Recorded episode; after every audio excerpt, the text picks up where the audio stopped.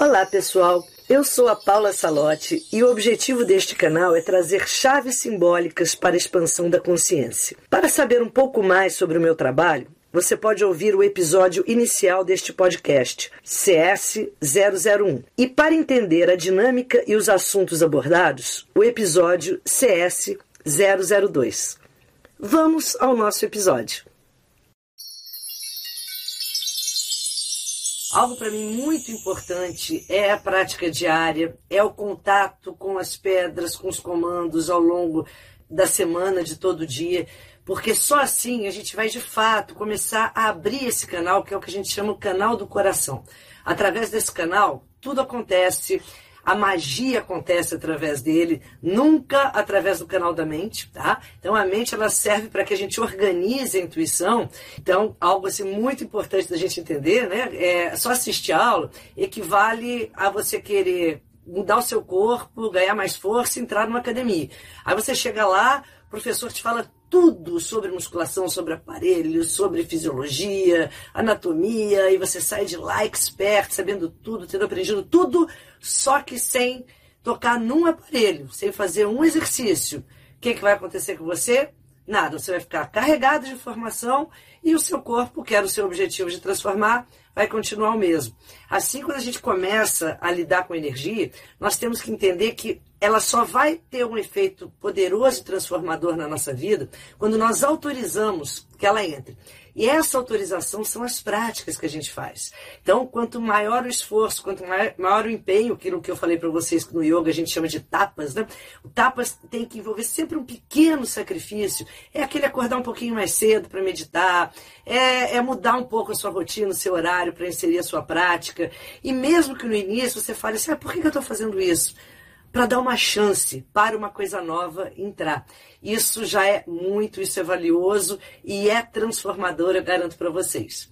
Então, o que nós colocamos na aula, né, assim, a, a parte que fala da apreciação, como eu falei para vocês, toda a parte prática dos meus cursos são inspirados em, em práticas do xamanismo havaiano e rituais xamânicos. E para eles, assim, era um povo onde o, o, a natureza era muito importante, a conexão com a natureza era muito importante, já que eles consideravam absolutamente tudo vivo. E essa troca, essa energia com tudo era muito importante de ser estabelecida. E eles entendiam, e, e o que até hoje a gente entende, né, é que essa, é, essa conexão, essa ressonância, a gente só cria e só estabelece através da nossa respiração. Caso contrário, é tudo mental, tá? Então é tudo uma ideia da coisa e um não envolvimento. Quando eu, de fato eu aprendo a respirar a planta, a respirar a árvore, a respirar uma cor, a respirar pelos meus chakras, isso tudo é uma forma de estabelecer sintonia e ressonância com tudo ao meu redor, assim com os cristais também. Então, toda vez que vocês virem ou lerem nas apostilas ou na prática, que eu falo, apreciação é a forma como os xamãs havaianos fazem para orar, para a oração deles é a apreciação, né? E isso é algo, como tudo que vem do xamanismo havaiano, muito simples, mas que requer entrega.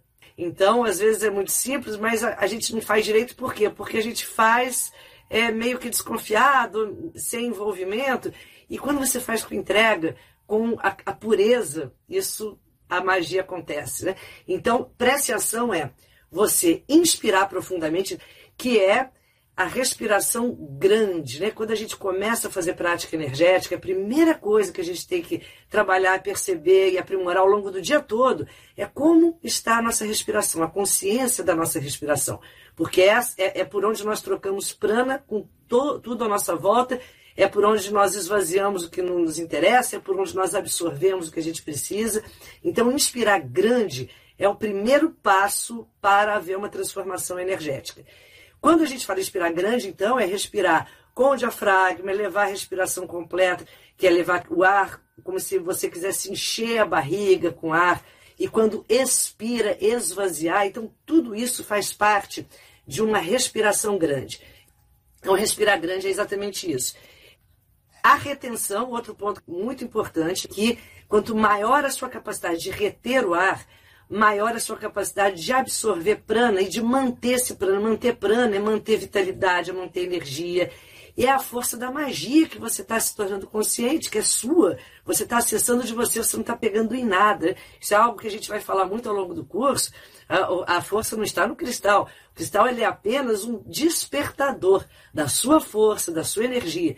Então, quando você, quando você absorve prana, você, é, que é a retenção de ar, você absorve e mantém essa energia. Quanto maior o tempo que você conseguir ficar na retenção, maior vai ser a sua força de foco, de concentração e de propagação energética. Então, uma dica para vocês é, tá vendo televisão, tá fazendo, não tá fazendo nada, tô de bobeira esperando alguma coisa na rua, inspira e vê quanto tempo você consegue reter. É legal até marcar no relógio, porque reter, reter ar é, é, é expandir a capacidade pulmonar. No início a gente consegue reter alguns segundos, com a prática você vai vendo que você evolui, evolui, evolui, até que você às vezes consegue um minuto ou até mais de retenção, e isso é fantástico em termos de qualidade energética, ok? Saudações cristalinas!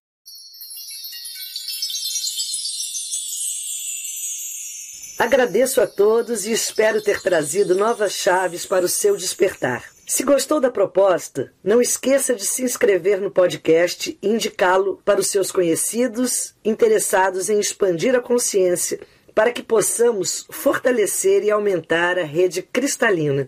Além deste podcast, também tem um canal no YouTube chamado Paula Salote e os Amigos Minerais, um perfil no Instagram e no Facebook que se chama Portal 1111. Os endereços estão na descrição. Saudações cristalinas!